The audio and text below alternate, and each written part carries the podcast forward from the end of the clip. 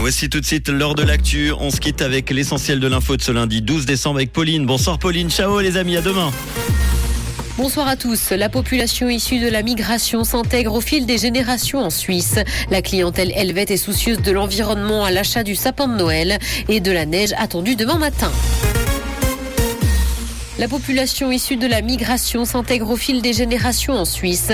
Une enquête de l'OFS montre que les différences entre la population issue de l'immigration et celle qui ne l'est pas s'estompent dès la deuxième génération. Cependant, la population issue de l'immigration occupe généralement une place moins avantageuse que celle qui n'en est pas issue. Son taux de chômage est notamment beaucoup plus élevé.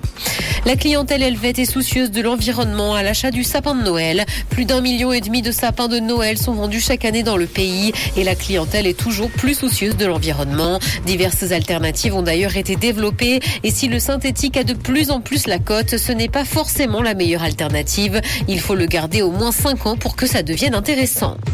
Santé, les filles sont davantage hospitalisées pour des troubles mentaux en Suisse. L'année 2021 a connu une hausse sans précédent du nombre d'hospitalisations pour des troubles mentaux et du comportement chez les filles de 10 à 24 ans. Elles ont augmenté de 26% chez les jeunes femmes contre 6% chez les garçons. C'est ce que montre une analyse de l'Office fédéral de la statistique. Dans l'actualité internationale, l'Iran a exécuté un deuxième homme impliqué dans les manifestations contre le pouvoir aujourd'hui. Il a été condamné à mort le 29 novembre pour l'assassinat de deux agents de sécurité et pour avoir blessé quatre autres personnes. C'est ce qu'a annoncé l'agence de l'autorité judiciaire du pays. Le pays fait d'ailleurs face à des manifestations de grande ampleur depuis la mort de Macha Amini le 16 septembre dernier qui a été tué par la police des mœurs.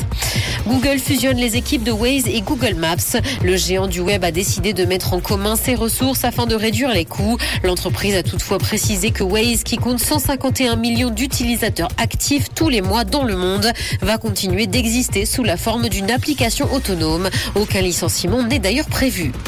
Brad Pitt vend sa boîte au cinéma français. Media One a pris le contrôle de Plan B Entertainment. Le comédien s'est donc associé au cinéma français et c'est une transaction importante pour le 7e art dans le pays mais également à l'international. La société de l'acteur américain a été créée en 2000 et est à l'origine de The Big Short notamment. La société a été estimée à 300 millions de dollars. Le ciel sera couvert demain matin et de la neige est attendue. Côté température, le mercure affichera moins 4 degrés à Nyon et Yverdon, ainsi que moins 3 à Montreux et Carouge. Bonne soirée à tous sur Rouge. C'était la météo, c'est Rouge.